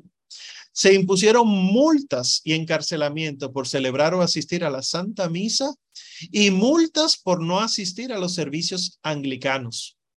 Isabel I de Inglaterra ejecutó 189 sacerdotes católicos, encarceló a cientos de laicos de clase media y a miles de laicos de clase baja por practicar la fe católica, que si uno se pone a ver las estadísticas, esta es más sangrienta que María, pero a la que le pusieron Bloody Mary, ¿verdad? Fue por ser católica, porque esa lectura la están haciendo desde el anglicanismo. Bien, dejémoslo aquí. Veo muchas cosas en el chat. Mejor no lo vea. Está bien, entonces. Preguntas, dudas, alguna aclaración, algún comentario. Se entendió todo. Sigue activo el chat. Gil, adelante. ¿Se escucha ahí? Sí. Yo, a medida que ibas hablando, eh, tenía ese, ese comentario en mi cabeza de que Martín Lutero delante de esta gente, bueno, ya te puse el comentario en el chat, son uno, el famoso dice, son unos niñitos delante de, porque, o sea, ellos fueron los que hicieron más daño. Bueno, se inició con Lutero, pero daño así como lo hemos visto esta noche eh, es demasiado fuerte. O sea, eh, y me causa mucha. me recordó a lo que hemos, estamos viviendo ahora, de que empezaron a destruir eh, los templos, los cuadros, los ornamentos, o sea, eh, demasiado fuerte. Pareciera como que si se estuviera repitiendo. Sí, el, la semilla que sembró el demonio en Alemania eh, por medio de Lutero ha sabido echar raíces por debajo, eh, ni siquiera por arriba. Esto que nosotros vimos con los anglicanos, por ejemplo, una pregunta para ustedes. ¿Y la, el anglicanismo existe? porque fíjense que el anglicanismo fue eh, eh, sustituido por un luteranismo calvinista.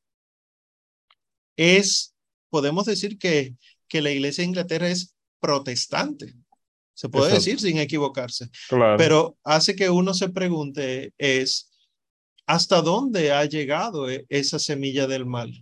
Sabemos por testimonio que ha llegado a la iglesia católica, lo sabemos, pero ¿Cuántos de nuestros pensamientos, yo aquí sentado frente a ustedes en la escuela, cuántos de mis pensamientos católicos no son católicos?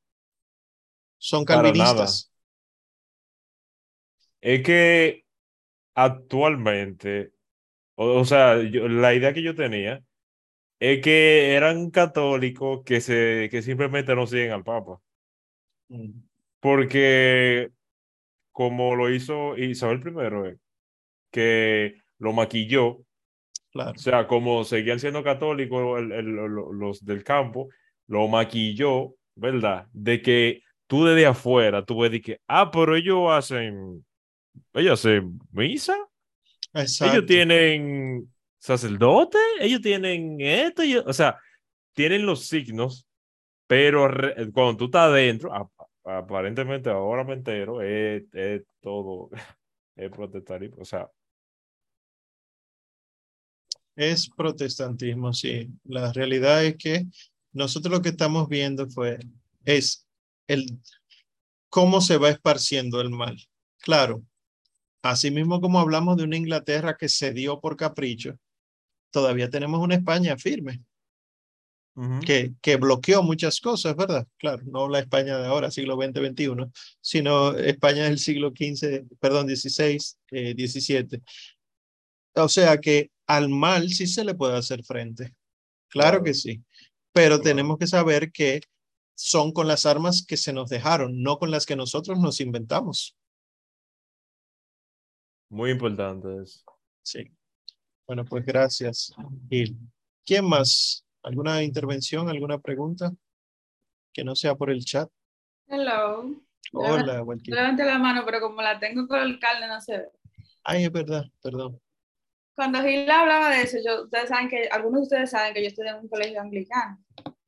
Ah, Bueno, los episcopales derivan de los anglicanos. Y eso que Gil dice es así tal cual. Ellos se venden como, o sea, tú fácilmente te puedes sentar a conversar con un anglicano y él no te va a atacar.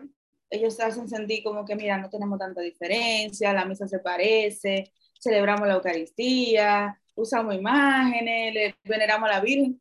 Como, mira, tenemos mucho en común.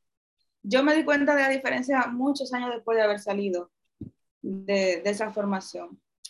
Y, pero quiero hacer una anotación que siempre me ha parecido curiosa sobre esos personajes, sobre Lutero de la semana pasada y Tomás Moro, por ejemplo. Eh, miren cómo varía dependiendo la, dependiendo la persona. Tomás eh, Lutero, perdón, decía y apelaba a la conciencia. ¿Se acuerdan cuando en Wittenberg él dijo que yo no puedo contradecir mi conciencia? Y miren cómo Tomás Moro utiliza el mismo argumento, pero con otro resultado.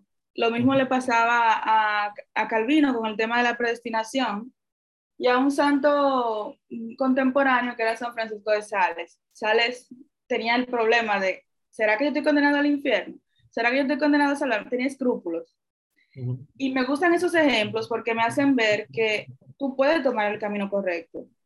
El caso de Sales, que termina siendo santo, y el caso de Moro, que termina siendo mártir, con el mismo argumento. Claro está, con una conciencia informada y, bien formada en las cosas correctas, uno pues puede terminar siendo santo. Sí, ojalá que sí. La clave está en conciencia formada. ¿verdad? No es una conciencia como la tengo ahora, que sobre todo como está ahora, porque ahí es que está atacando el mal. Fíjense que atacaba las estructuras, atacaba, después de atacar las estructuras, es decir, eh, cómo se comportaban eh, la jerarquía de la iglesia, empezó a atacar la doctrina. ¿Qué enseñamos? Ahora mismo está atacando la conciencia, es decir, quién tú eres, tu identidad.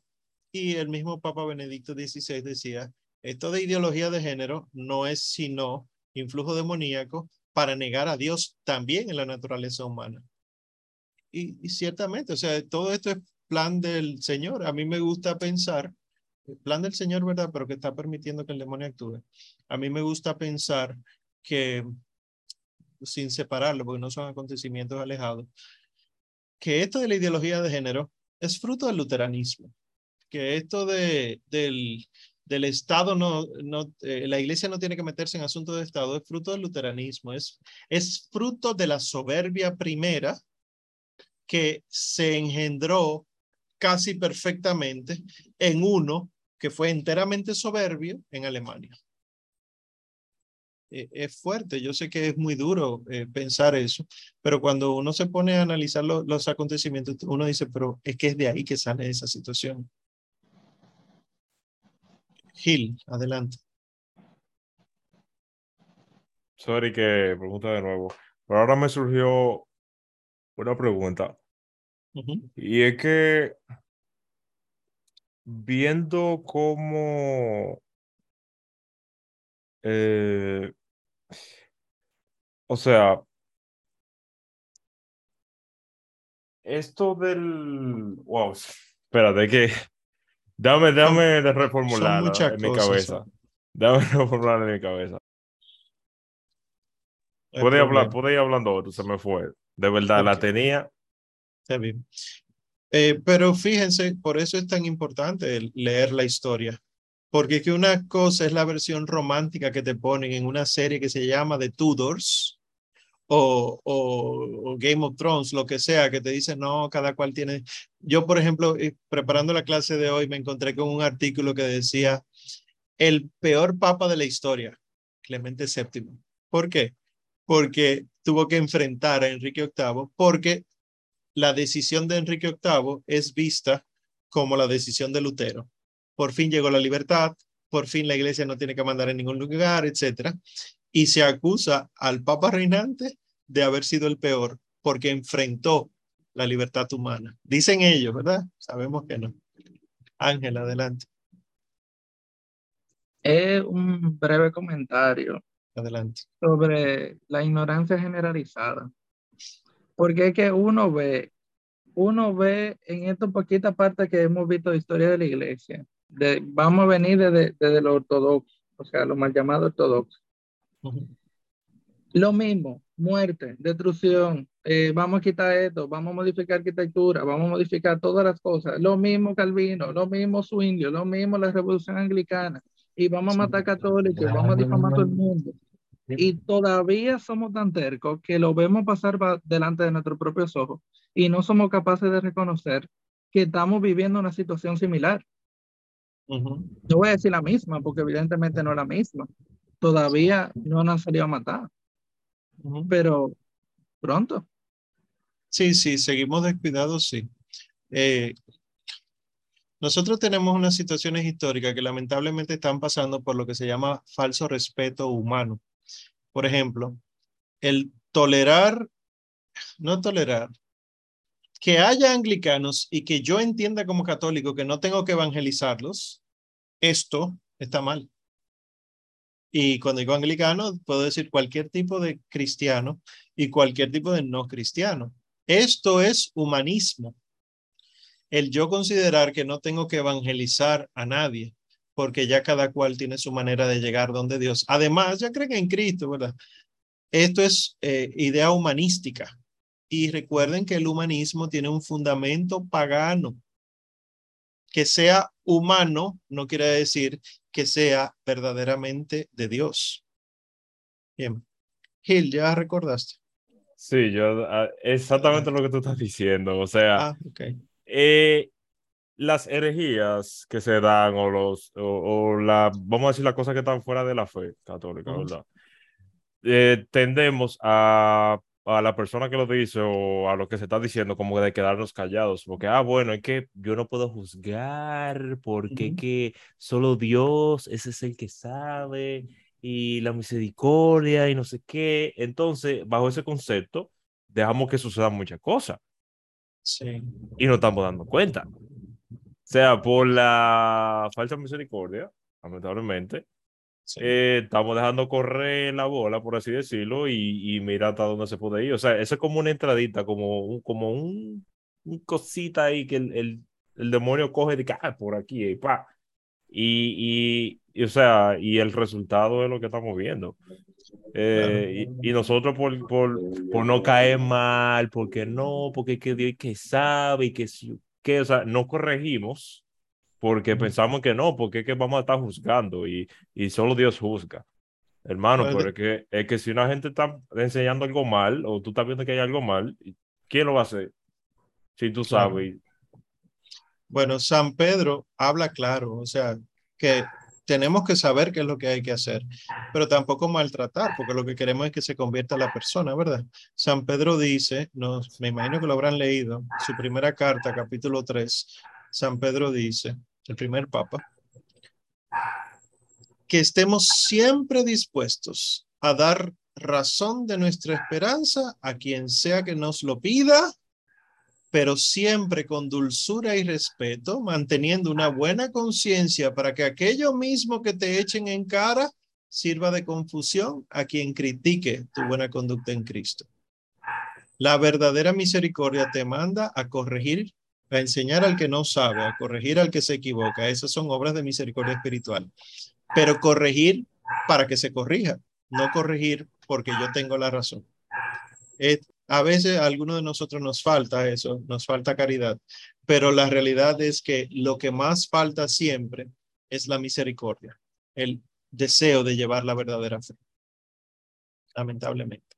Hay que pedir, yo, eso, es, eso es un don de Dios. Eh, tener misericordia para poder explicar la cosa y no, y no, tú sabes, porque podemos caer en eso, y más cuando, cuando estamos viéndolo por primera vez o estamos como en el, en el apogeo de que ah, estamos aprendiendo muchas cosas, wow, mira esto y mira lo otro, y uno quisiera como que todo el mundazo que uno conoce eh, tuviera como la misma sintonía y cuando tú le tratas de explicar algo a alguien, cuando tú tratas de explicarle algo a alguien y no, y como que, como que no, como que no te está entendiendo o, no te quiere escuchar, es difícil. Mi, mi, consejo siempre es, además de pedirlo a Dios siempre, esa paciencia, mi consejo es el tiempo que el Señor duró teniendo paciencia contigo para que tú por fin ahora te dieras cuenta de la verdad ese es el tiempo que tú debes durar con tu hermano. Yo, por ejemplo, que, que el Señor duró siete años conmigo, desde que lo conocí hasta que yo conocí la fe verdadera, yo asumo siete años de paciencia con cada hermano que yo empiezo a hablar. Eh, o sea que un encuentro no es suficiente para que mis hermanos se conviertan. Ahora ya la escuela San Ireneo tiene diez años, a mí hay que aguantarme.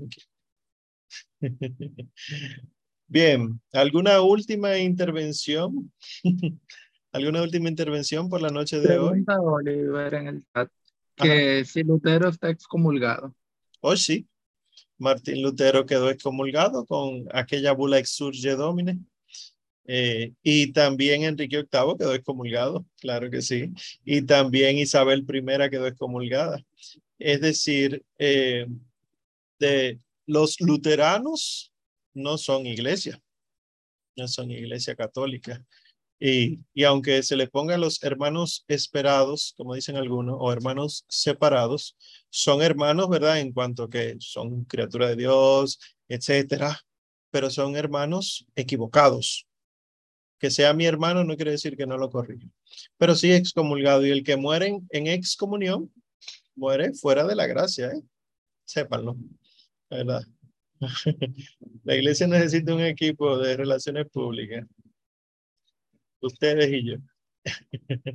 Exacto, eso va a decir, eso de relaciones públicas puede tornarse peligroso. Sí.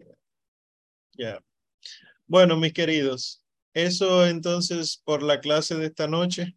Una cosita, eh, revisando el programa, hay un día que no existe en el programa. Yo no sé si yo soy el único que revisa el programa.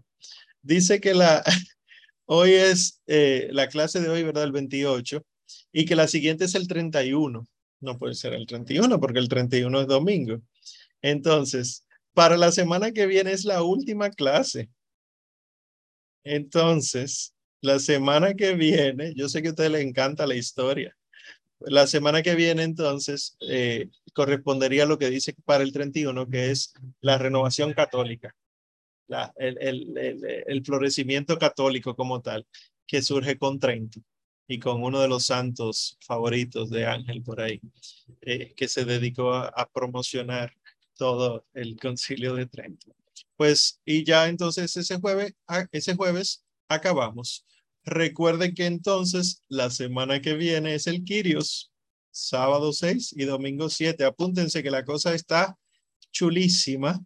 Eh, aprovechen y aparten su cupo. Yo sé que muchos eh, prefieren la comodidad de su casa, pero nada como la presencialidad, porque van a poder hacer muchas preguntas y también, que es algo que mucha gente lo comenta luego del Kirios, se conocen muchas personas con la misma aspiración católica y empiezan a hacerse amigos.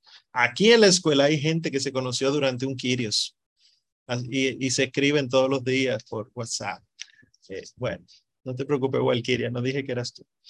Bueno, pues eh, nada, apúntense, por favor, busquen la información en Kirios RD y ahí entonces eh, aprenderemos muchas cosas. Si alguien conoce un buen patrocinador que esté dispuesto a donar una buena suma de dinero, bueno, pues acérquense a mí, no hay problema, que lo recibimos con agrado, ¿verdad? Porque siempre hay gastos ahí en el Congreso. Y el Congreso realmente es como un regalito del aniversario, porque el día 6 es el aniversario, el aniversario del Ministerio del Amparo del Altísimo y lo celebramos con un Congreso todos los años. Así que si conocen algún buen donante, que no sea de órganos, sino de dinero, bueno, pues ahí lo aceptamos. Vamos a concluir, pues, eh, invoquemos a todos los santos mártires de Inglaterra del siglo XVI. En el nombre del Padre y del Hijo y del Espíritu Santo. Amén. Todos ustedes, hermanos nuestros, que nos precedieron en la fe en Inglaterra en el siglo XVI, intercedan por nosotros.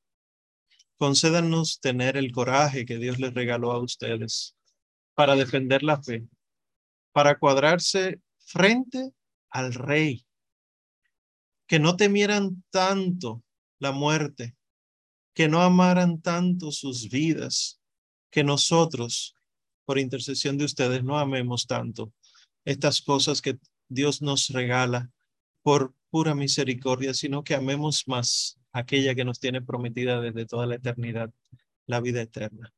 Y tú, hermosísima Señora, que fuiste quien guiaste a estos hermanos santos y mártires en Inglaterra, en Irlanda, Nuestra Señora de Knock, la Inmaculada Concepción, a ti, Señora Purísima, te pedimos que sigas intercediendo para que algún día seamos como San Juan Fisher, como Santo Tomás Moro, como San Juan de Watt, como todos los santos que están allá en el cielo y que pasaron por la prensa